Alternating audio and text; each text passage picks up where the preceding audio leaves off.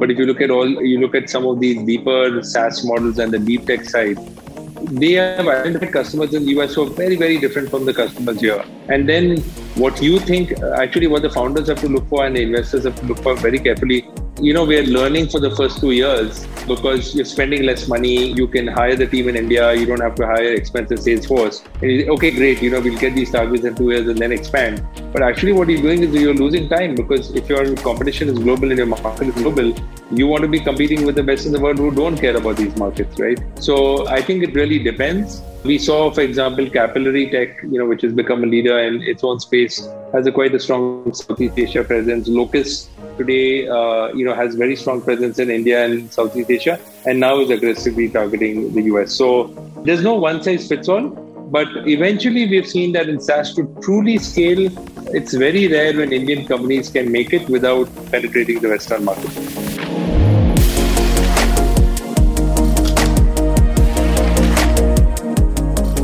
This is your host, Oscar Ramos, and you are listening to the Asia Startup Pulse podcast, your looking glass into the Asian investment and startup ecosystem. Hosted by the Global Venture Capital Fund, SOSV, and its cross border accelerators, Chinaccelerator, and Mox. Don't forget to like, share, and subscribe to us on your favorite podcast platform. Welcome, everybody, to another episode of the Asia Startup Pulse. And today, I'm pleased to introduce our guest, Sanjay Nath, co founder and managing partner of Bloom Ventures. Sanjay, welcome to the Asia Startup Pulse podcast. Thank you, Oscar. My pleasure. Sanjay is one of the most notable VCs in India. He has invested in over 100 startups in the past 10 years across different verticals, including EdTech, Unicorn, Unacademy, and widely known Indian startups like Dunzo, Servify, Milk Basket, among others. He has a background in consulting in Silicon Valley, but came back to India, where he was also an active early, uh, active uh, angel investor, and now turned into a fully fledged VC. Uh, Sanjay, how is this background in, in, consulting something that has been useful for you helping early stage founders? Great question to lead in. Uh, thanks again, Oscar, for having Bloom Ventures and me on. You know, it's interesting uh, yeah, when you look at these two fields of uh, consulting versus VC. There are a lot of commonalities, and there are and there is there are a couple of key differences. I think how it's helped is, you know, I think consulting has gave me and gives most consultants a, a range of experiences, right, to learn from, to apply, and with a lot of ambiguity, right? I mean, when you're consulting for large companies, there is less ambiguity, but typically consultants are brought in when there's change, right? And you you need help to navigate and deal with that change. And if you link that to the startup world, it's very similar, right? You're dealing with disruption, innovation, contenders, challengers, incumbents. And in that sense, it's quite similar. Also, you're doing a lot of deep analysis, broad strategic thinking, trends, though that's also common, right? If you look at very often, you look at you know our ICs and the IC memos. There's a lot of both broad themes and also deep work that goes into that, which again you know comes back to the core of consulting.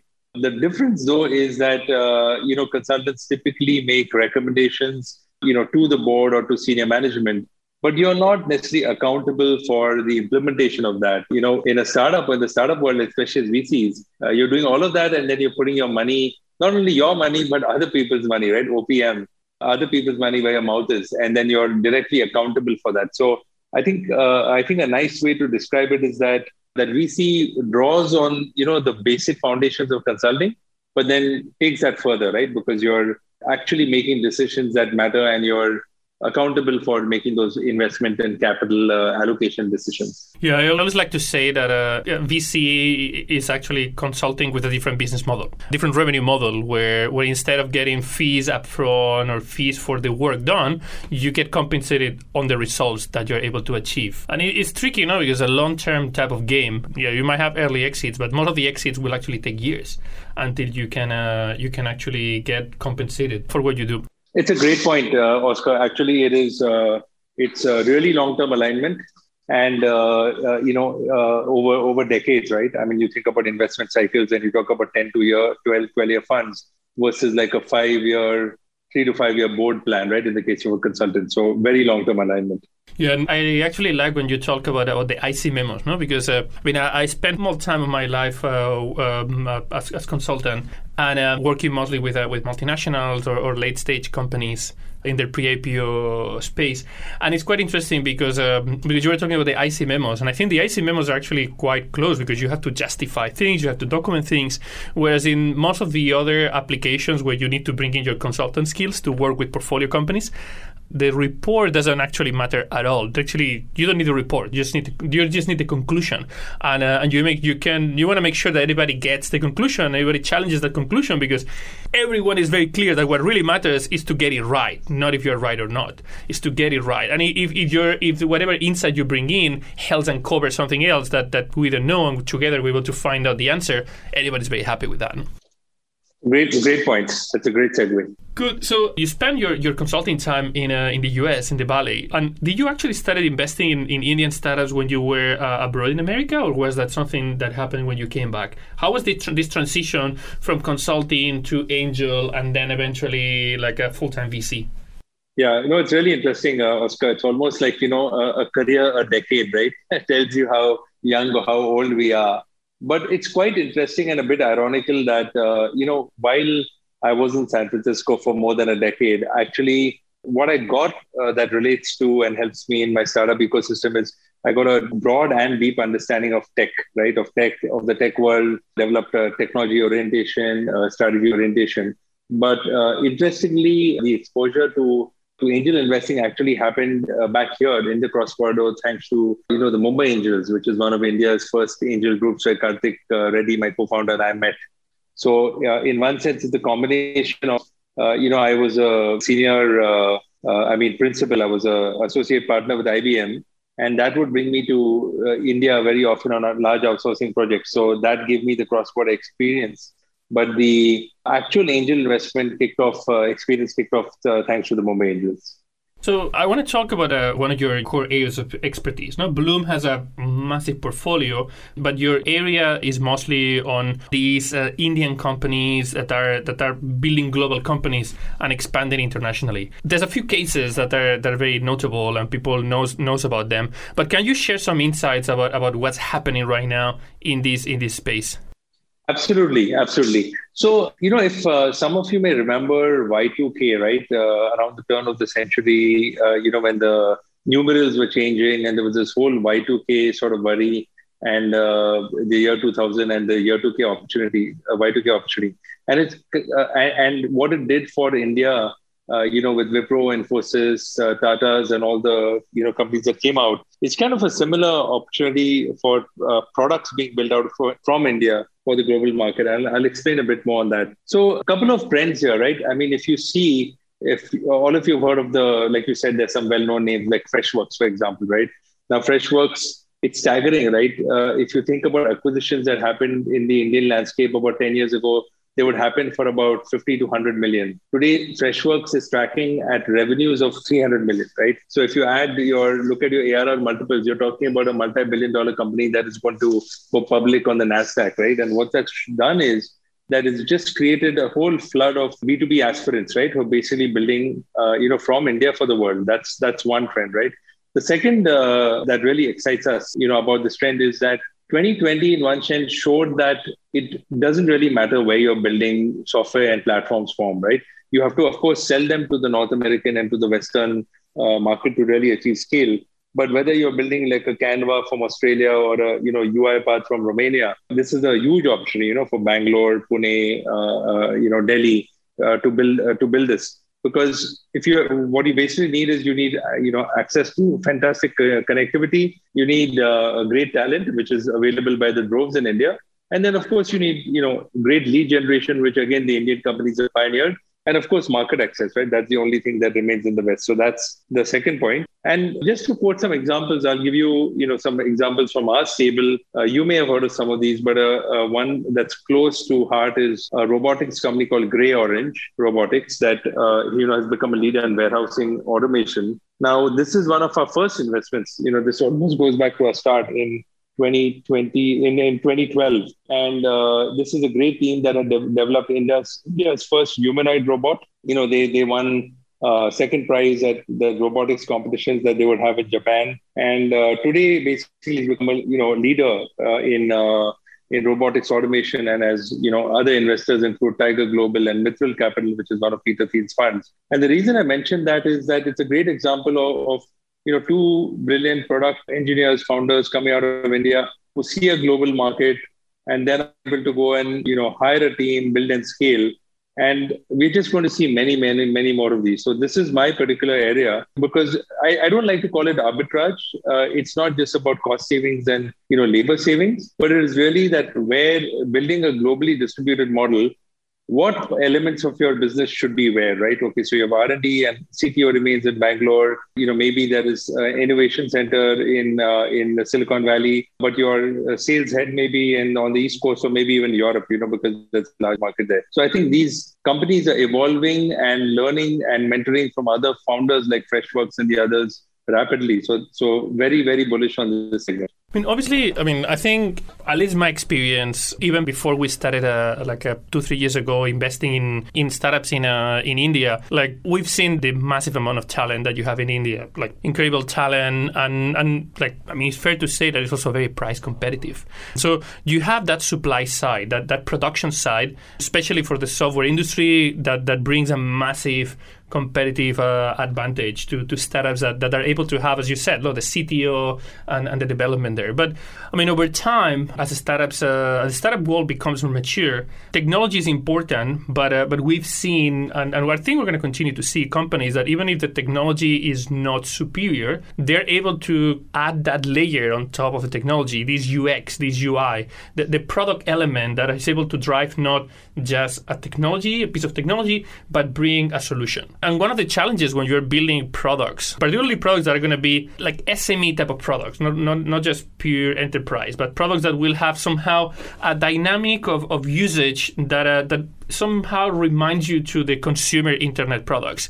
You need to you need to be close to you need to be able to understand the user. You need to be able to communicate with them and, and you want to have a type of communication that sometimes remotely becomes a bit a bit challenging. How are startups like building these? And, uh, and, and what are the strategies they're using to to overcome that barrier when as you said the market especially when you're targeting these type of uh, sectors is actually abroad great question. So, a couple of you know, couple of uh, themes that you touched upon, uh, you know, as we answer the question. One is there was always, you know, there were there were two divides between these worlds of ours, right? For example, if you look at, you know, the uh, the the the physical uh, or even the private equity world and the VC or the digital world, right? For example, I'll just start with the broadest uh, difference, right?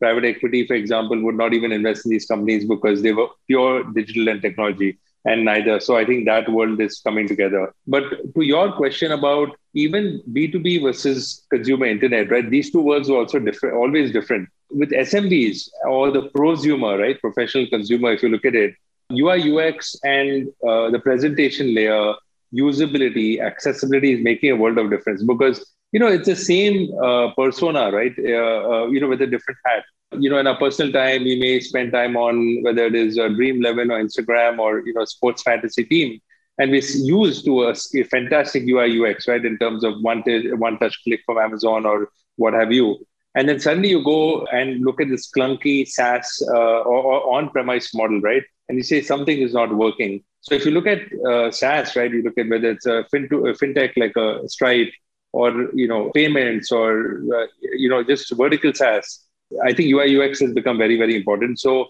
those learnings from consumer internet can also be applied to SaaS because eventually your uh, user, whether they're sitting in Palo Alto, or Berlin, or Shanghai, they, in one sense, they really want to use world class products. They don't care where they build. Now, you asked a good question: that how do you build that, right? How do you bridge that gap?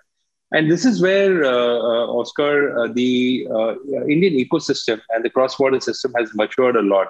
So what we are seeing now, you know, and what, what you're doing on our cap tables, you didn't have 2x founders, right? You didn't have uh, product designers, graphic designers. Uh, it was basically first-time founders, and then VCs were been, been typically just consultants or bankers. You know, the VCs also were on their first funds, first-time founders. So in one sense, everybody's learning for the first time, right? So when you have first time, you either have brilliant, brilliant successes or you have failures because everybody's making their mistakes for the first time. Today, uh, because there's such a plethora of founders who've been there, done that, exactly the kind of questions that you are you're talking about, we actually bringing them on the cap tables, right? You know, they're helping 2x founders are helping first time founders. And there is a pool. In fact, we have a full platform team and uh, you know that helps with community with uh, business development with fundraising with hiring uh, with uh, finance and accounting outsource cfo services. And i think that this ecosystem and the platform approach can go a long way because we're very realistic. It is not like one vc one person is going to help this company right? How do you build a full platform that can help this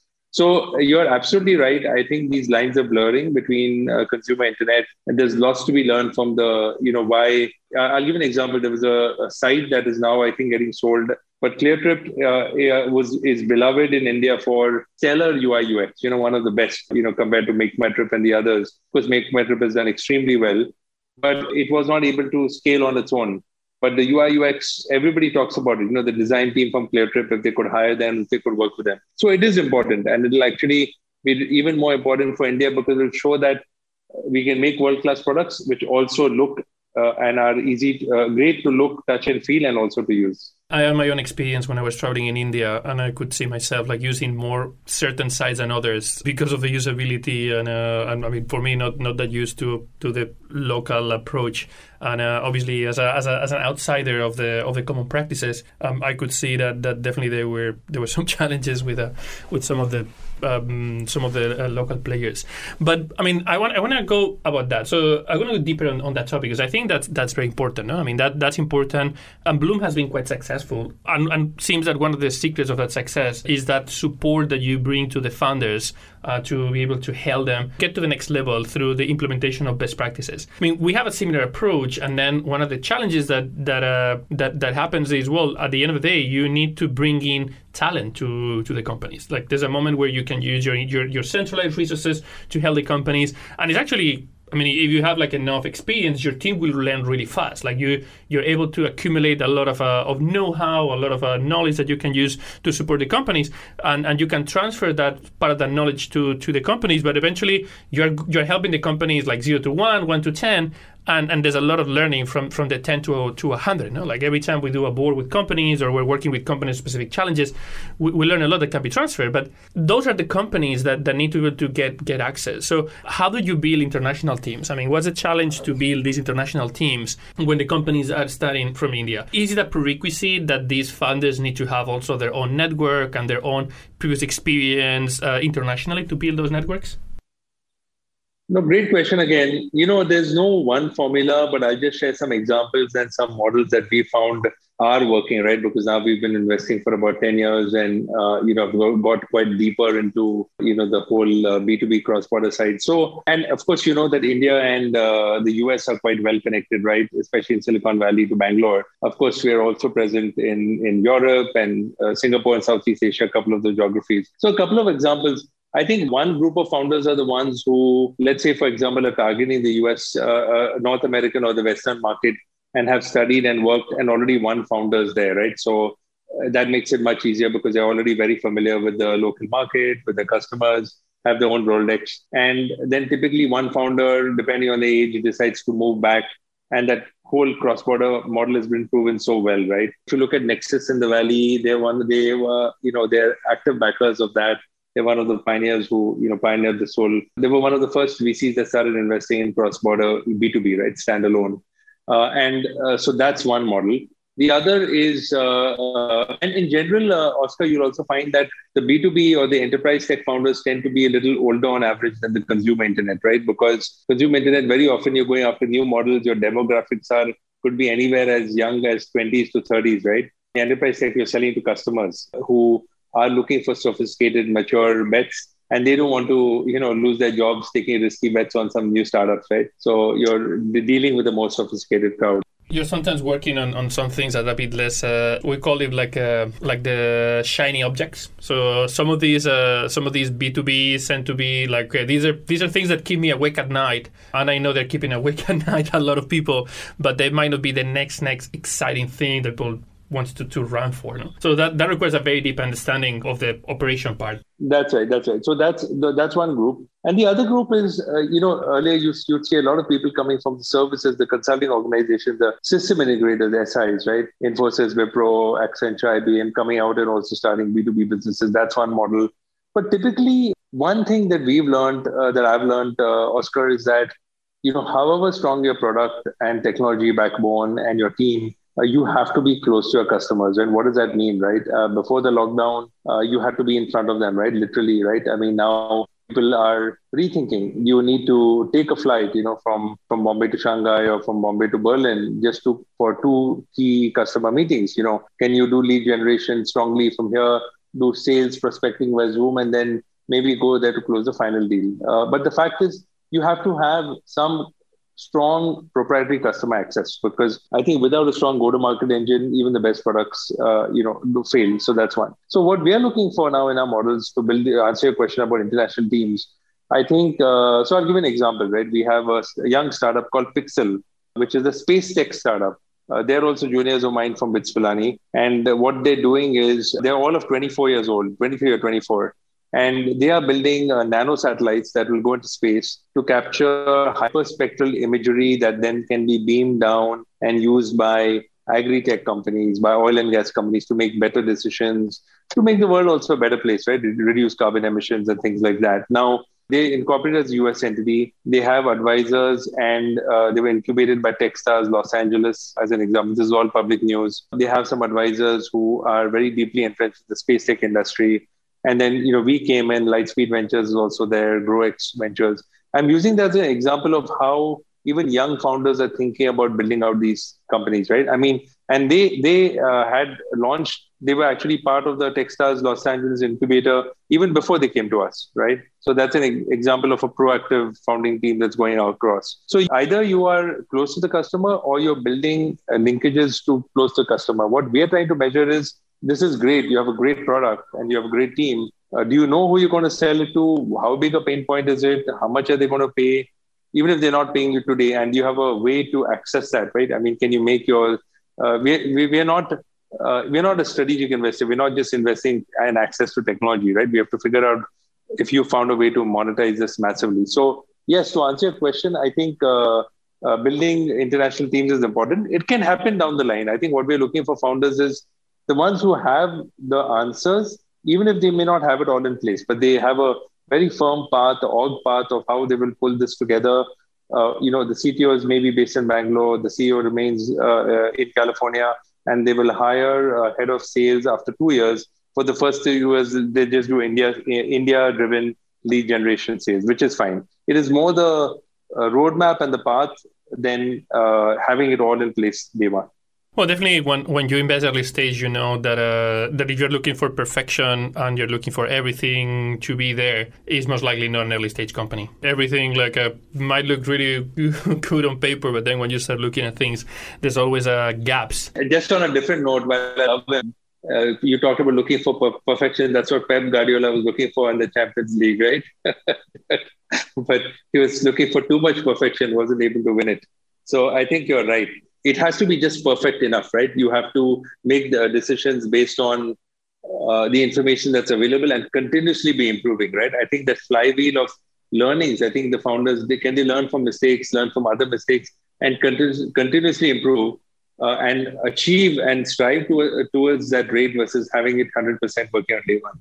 Hmm, yeah, totally. I mean, that, that, that definitely, and, and, obviously, that complication is what brings to cross border startups where, yeah, you have your home market, you have to develop, but when you have like development and the market and the customers in different parts of the world, there's a need to, uh, to like have very strong coordination and, and very, very solid communication, which initially, like, adds a bit of a, a, as a filter no for for companies. And and once they have that that into place that builds a foundation for better scalability you know when you are already by default having to to work across markets across time zones then expansion becomes something more natural no?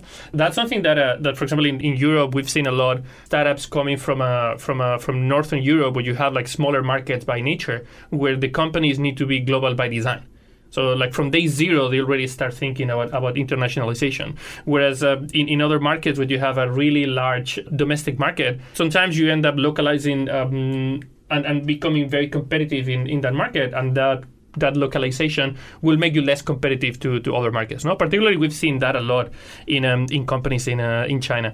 Is that something that you've seen in, in, in the case of, of Indian companies, or you see these cross border Indian companies being built from for international markets from uh, from the start, or or are those companies able to to work and develop on, on the domestic market and then jump internationally? And, and and what is the best time? What is what they can do locally in India, and then when is the time to jump?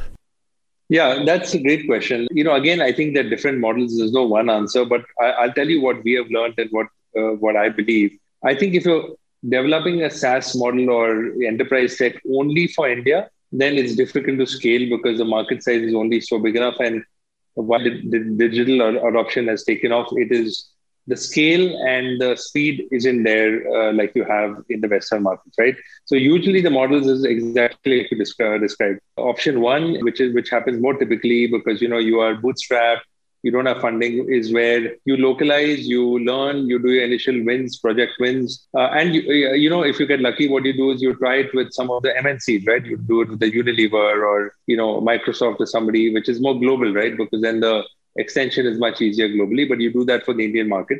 Then sometimes you expand to Southeast Asia because it is a little more accessible culturally. Also, for example, if you look at uh, Jakarta, uh, sorry, Indonesia and India also similar internet penetration and uh, you know demographic demographics also similar. Of course they have one language we have many languages. And then you uh, you know move eventually transition to the us but the new breed of startup they're just saying is you don't want to waste time at all. For example i'll tell you for example especially in vertical saas or in DevOps, right? Or if you look at you know incident management, I'm getting a little technical here, but if you look at all, uh, you, you, look at some of these deeper SaaS models and the deep tech side, they have identified customers in the US who are very very different from the customers here.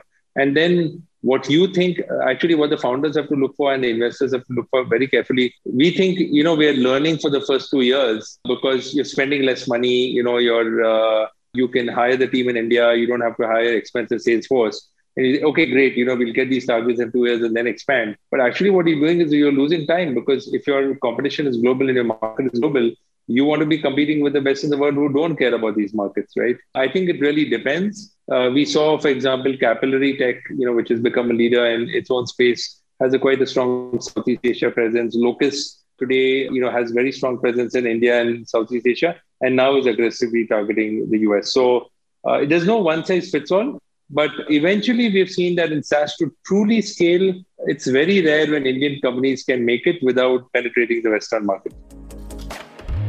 We hope you're enjoying the episode.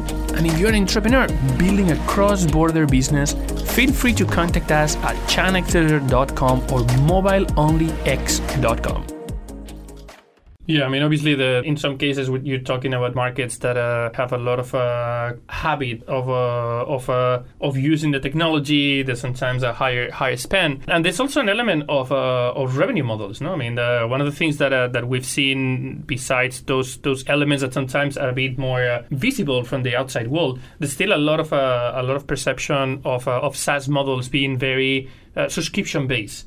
Whereas in uh, in Asia, we've seen more more performance based type of uh, revenue models. What are you seeing in, in that space?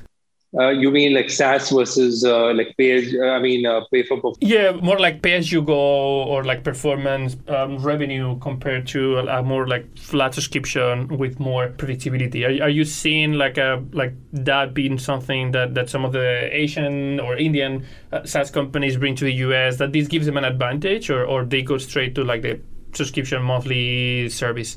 Yeah, you know, actually, it's it's interesting. I think it's it's a bit of combination of both. Uh, I mean, the classic, uh, you know, uh, trial subscription for thirty days, and then uh, freemium, and then premium. I think that's the most popular. Uh, I think what we're seeing is that, see, uh, you know, I should be with IBM, uh, you know, a couple of days, decades ago when they invented the whole on-demand model, right? And the prediction then was from the consulting firms is that the whole world is going to move to pay-as-you-go, and if you don't, you're not, you're not happy, then you don't pay, right? But uh, you already you already incur all these costs. So very, it was not, not a very. It sounded from a marketing for marketing uh, uh, chief marketing officer, it was a dream. But when you look at the implementation on the CFO uh, for for the CFO, it's very difficult to sustain that. So I think we're seeing a combination. See, I think what's happened is today, uh, Oscar SaaS has is no longer like a i think segment it's actually a business model right i know you also use that word i mean today we have GreyOrange uh, we have GreyOrange which is uh, today becoming a building a robotic saas business SaaS has become more of a business model today, right? So it can be applied to so many different industries. So I think it is here to stay. In fact, we also have a large domestic uh, uh, SaaS pool here. Uh, no pool in the sense uh, you also have like you know uh, one of our companies today just got announced raised has raised a Series C round from Tiger Global, right? A company called Classplus, just public in the news today. Now, if you think about it, it's an edtech company, right? We think about the consumer market in India, but actually, it's a it's also a SaaS company. It's a edtech B two B SaaS company. So SaaS has become, I think, a business model of paying, a way of subscribing. Uh, that is going to be here for a while. So I think you can have a combination of both. You can do SaaS and also a bit of pay as you go based on performance. Yeah, definitely seen a lot of. Uh, I mean, the, software enterprise software uh, space, I think right now is super exciting. There's a lot of changes, and and if there's one thing that uh, that COVID has proved is that this digital transformation that looks very beautiful on PowerPoints, uh, if it's actually not implemented in the right way and companies cannot actually do things, it has less value. And and, and SaaS has such a strong value in terms of, uh, of fast implementation, fast testing, and switching costs that is relatively simple in some cases. It's obviously like enterprise SaaS, which integrations can be a bit more more complicated, but obviously any any new entrant in the market that, that could potentially go targeting any of the incumbents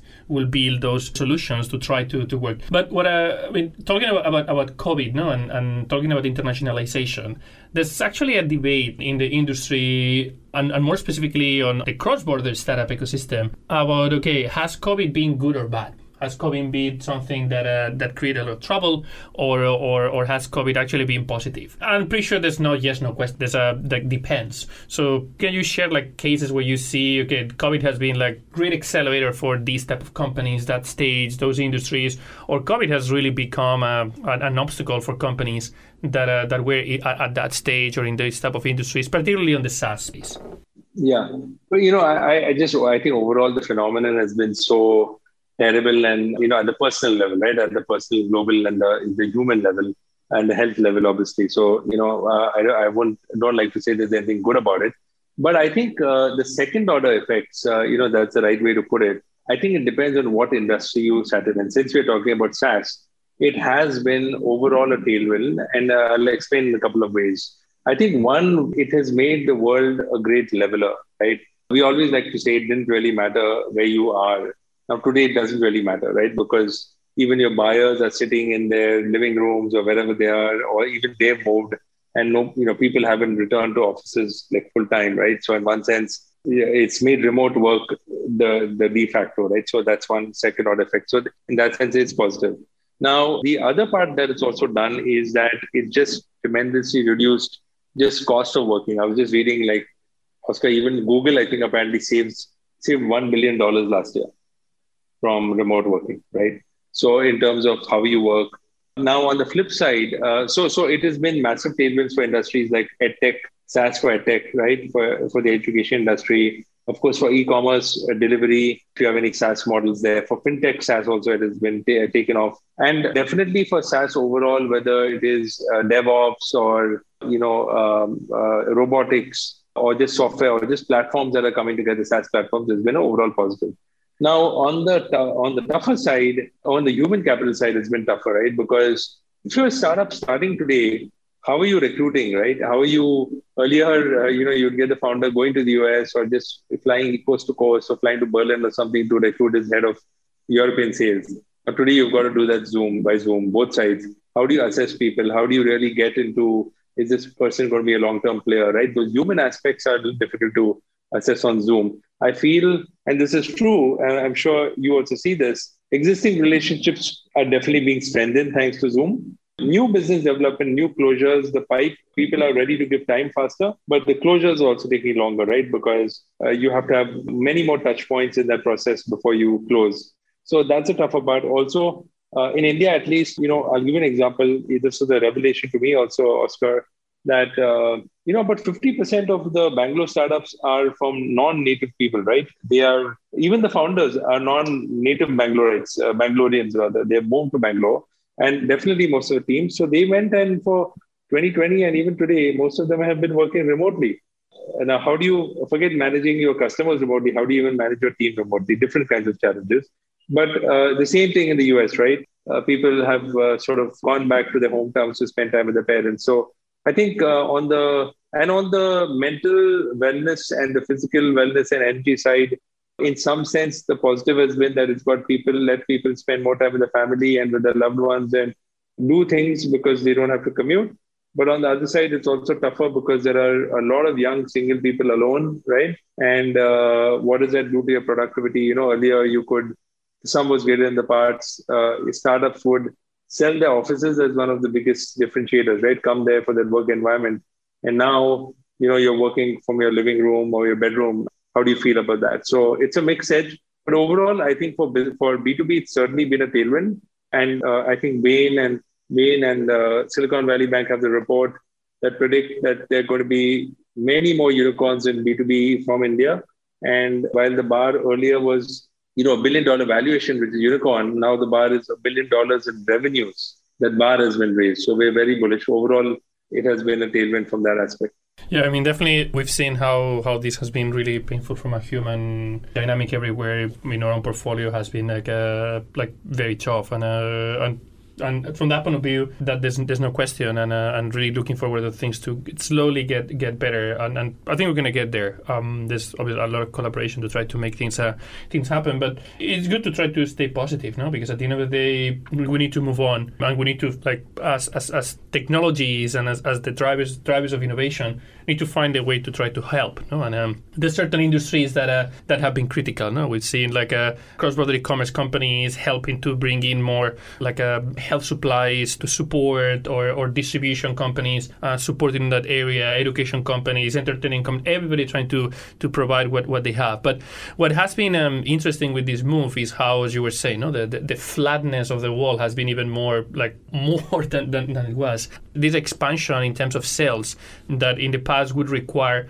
multiple meetings uh, offline and will require obviously uh, will create a, a, barrier of access for, for a lot of uh, for a lot of companies because you have to uh, you need to have the resources to travel you need to have the time to travel and obviously everything will be slower where now it's like well in one week you can have like three meetings with the same organization and um, and you can have in one day meetings with potential clients from from literally all over the world. So that that has created opportunity, and seems that this report that you mentioned is predicting that's going to help everything everything um, explode and, and, and make things like bigger. But we talk about about expansion, and I and I think was quite interesting when you mentioned, well, you know, there's different there's different paths. You have those that, that will have something locally, then maybe expand to Southeast Asia when you have markets that that culturally and, and from some elements will have more similarities, and then eventually they'll go to to the US or, or or Europe as a as larger, more more established markets. But um, we miss a big market no? that um, that we haven't talked, and I'd like to, to hear your thoughts about the opportunities for for Indian SaaS companies, Indian software companies in China, because China is also becoming a very it is a very large market, and and it's also uh, the SaaS industry and the software industry is growing um, dramatically here. Yeah, interestingly, uh, you know, the Chinese India, the history has been largely and traditionally more on the consumer internet side, as you know, uh, right from the investments in Paytm and uh, especially in you know fintech like Paytm, and then all the e-commerce, uh, the e-commerce spaces thanks to Baba and all the others. SaaS is quite interesting. You know, maybe for cultural reasons, we've always been going more westward. Uh, the East, East has been mainly restricted to Southeast Asia, even Japan in some senses. I'll give an example. We have a one of our interesting I wouldn't call it, yeah, it's SaaS, but it's B2B deep tech, right? Which is broadly SaaS. Uh, it's basically a virtual cardiologist AI platform for healthcare, right? Called Tricog. And what Tricog basically does is that, uh, you know, it has an algorithm and it can, that algorithm can predict if somebody's going to have a heart attack or a stroke. And uh, it also has a hardware component where they partner with GE and other, uh, you know, manufacturing uh, companies. And interestingly, they, they have active China operations. They have a China business. So in one sense, they, it is SaaS for China. Now, you know, we were all surprised when we heard about it, but the founder is a cardiologist himself. very strong founding team of two PhDs and him and another fourth person. And said, no, it's a really interesting market. And also, I think the province of Wuxi has been uh, rolling a, a, lot of uh, tax and startup advantages and creating an innovation center there. So we were pleasantly surprised, you know, to see that SaaS as a, as a home. I think it is, uh, uh, you know, on the other side, I think it's the language and just not lack of access, but just the fact that, you know, it's not been done too much earlier. You know, we, we have so many examples of uh, Silicon Valley to Bangalore that uh, sometimes people, you know, follow the path of least resistance, right? And look at, you know, where it's done before and just jump on that. But it's an interesting, uh, it's, it's an interesting market. I think we need local partners. I'm very clear that this is a good topic to bring us into partnerships, Oscar, because you know uh, this is, I think, an interesting trend. After 2020 has shown that you can't and should not do things alone. A, you can't fly. People are not as mobile as they were before for obvious reasons. Uh, so where do you partner? You know, do you hire local? Do you hire local head of sales? So Dave Tricog has hired a American who speaks fluent Chinese, Chinese American and uh, or then you partner with a local local firm you know in that area so it'll drive uh, i think it's interesting certainly but partnerships will become on board yeah, I mean, definitely these. I mean, this is a this is an ecosystem where there's a, there are a lot of opportunities, um, particularly for you were talking. The example that you were quoting, I think, was really good. No, these these deep tech, very specialized type of uh, of startups, where at the end of the day, like the, the usage of SaaS, I think is a sign of uh, of a maturity of the market. Productivity and competition becomes very very relevant. And key the key question is like can you provide value? Can you make me more more efficient? And um, and there's certain certain industries where where objectively you can say yes. And um, and you can you can look at the numbers and um, and, and explore what um what uh, what you can do that that potentially can can answer the question. And at the same time you have these localization challenges that uh, sometimes might be a bit more more difficult no? like like the, the diasporas uh, help a lot with international expansion but sometimes the the, the China ecosystem is a bit more more close and, and require very specialized partners to to be able to um, to expand. But how are you seeing that in, in, other parts of the world? I mean, how are you seeing these um, these these uh, leveraging like ecosystems and, and, and diasporas to be able to to expand to other areas? No, because the US is, a, is an interesting market. It's a large market. It's English, which is the second. I mean, English is the second language for anybody that doesn't speak English, the first language. Uh, but when you go to Europe, Europe is kind of funny because you, we talk about Europe, but then it's extremely fragmented with uh, with languages, best practices, local partners. Even if there's a there's a regulation that allows you to to play like in the whole region with a single entity as a domestic player, there's also like some some specific regulatory limitations per, per country. So how are you like looking at these partnerships with ecosystems as a, as a way to support expansion? No, absolutely. I'll give you an example. You know, in the uh, I'll get to Europe in a bit. Uh, again, I think it's all about partnerships and it's about finding good local partners who can either come into your platform or uh, you know just uh, like-minded uh, similar VC firms or you know other platforms. So I'll give an example. Until last year, we were part of the Draper Venture Network, which itself is going through a transition, and it's a great example. I think the reason we did it is that Tim Draper, you know, who's the founder, who you'd know, of course, from Draper Fisher It's a famed Silicon Valley investor and angel. It is a collection of like-minded VCs across the world, typically one in every country, that you know wants to learn, wants to put in more into the network, and they can all help each other find with their portfolio companies, helping you know each other find customers. And that took us into you know Latin America, Europe, Japan two, three years ago, venture called Arka Venture Labs, ARKA. And uh, that was basically in partnership with with two Valley VCs, Emergent Ventures and BGV. Uh, Eric Benhamou is the founder of 3Com. Again, to just fuel cross-border innovation, you know, between let's say Bangalore and the Valley. Uh, small checks, you know, quarter of a million dollars, but another example of tapping into the local ecosystem, right? In Europe, we have not, uh, we have a few LPs who are European, and you know, uh, again, like for reasons that you mentioned, you know, there is, you know, somebody says, I'm I'm catching a flight to Europe. You say, okay, great, but where in Europe, right? I mean, there's so much diversity and so many countries. I mean, look at the euro, right? Look at the fashion. Everybody has their own culture and language, and you know, and uh, customs and mores. Whereas in the US, of course, you have different accents, but it's quite uniform across, right? In that sense. So Europe is navigating different challenges. Huge market. Uh, you know, one of our companies from a new fund, which is in the again B2B space, uh, in the testing space, very interestingly, getting half of the business from your uh, 10% from India, almost half from Europe and half from the US. So I was really surprised. Substantial business from Europe, which means it's such an important market. But I think Indians traditionally have not made the same inroads they've done into the US. So huge market. So Sanjay, thank you very much for your sharings and for give us more more insight about how India companies are expanding internationally. That hopefully could be useful for uh, founders that are that are developing their businesses cross border. I mean, a- any parting thoughts? Anything that you'd like to share based on your your like years of experience and success working with uh, helping companies uh, like develop global businesses from from India? Sure, Oscar. Thanks again for having me on SY3. You know, I would say it's interesting, right? We're in 2021 thinking about this next decade. I think one theme is that unless they're just developing for the Indian market, most Indian founders and most founders want to build global from day one. You know, so it's a very ambitious and tall ask, which is wonderful.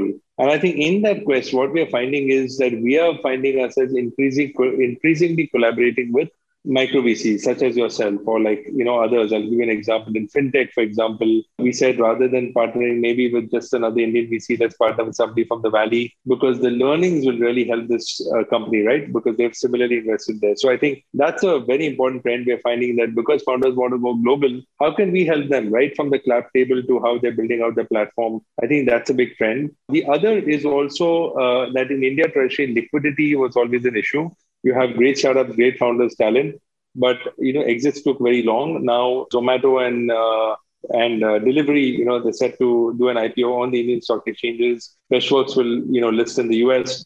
And that's very important uh, to show the confidence of the recycling of cash in and out of the Indian ecosystem. And uh, the last one, I'll say Indian founders and Indian VCs generally are very collaborative. Uh, we are always looking to partner and to learn. So I really welcome the opportunity, and so does India, and so does Blume, to you know partner more with global VCs, micro VCs, uh, and bring them into cap tables, partner you know, and and so that we can just uh, you know create a larger and more vibrant ecosystem. So that's my last comment. And uh, again, thank you for having me. It's an honor to be here, and look forward to collaborating in uh, many more ways this year and onwards. Definitely. I mean, uh, I have to say that I miss a lot my trips to India. I, mean, I haven't traveled a lot during this during this uh, year, year and a half, but uh, but even COVID caught me in India. So I, I mean, I like the situation, but when everything was really bad in uh, in Shanghai, I had to extend my time in uh, in India, which allowed me to to to interact a bit more with the ecosystem, and I've always felt really really welcome there. So definitely, this collaboration is something that uh, that I think we're all looking forward. And I also like to extend that invitation to to anybody from the audience that has not had that experience.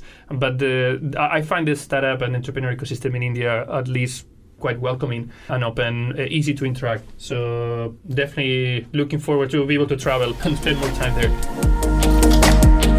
We hope you enjoyed today's episode. Like, share, and subscribe to the Asia Startup Pulse podcast and sign up to our newsletter to never miss another episode.